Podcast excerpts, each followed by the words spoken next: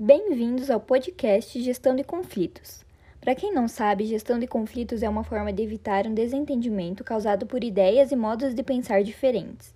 E saber gerir esses conflitos pode trazer muitos benefícios de algumas situações que poderiam prejudicar uma empresa.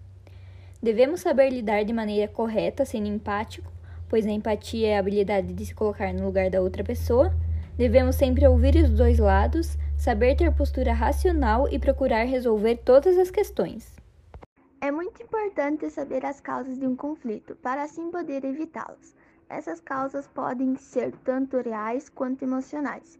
Entre as emocionais estão diferenças de personalidade, diferenças de valores e interferências de status.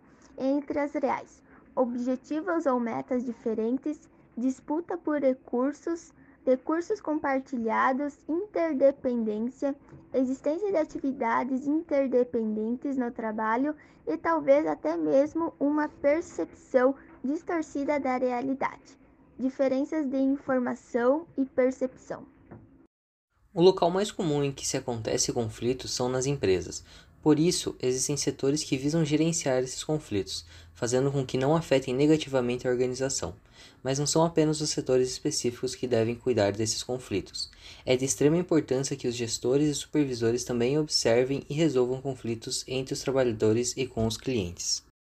Diferentes tipos de conflitos estão presentes no nosso dia, mas três deles são os mais comuns nas organizações: conflitos de tarefas, relacionamentos e valores.